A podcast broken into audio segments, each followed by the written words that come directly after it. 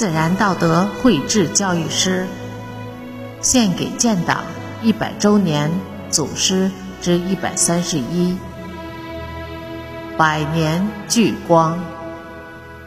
作者：山林子。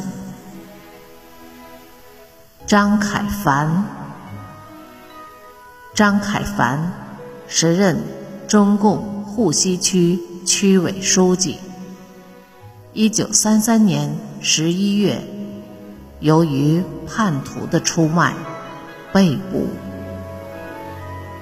入狱后，几乎每夜都听到枪声和不屈的口号声。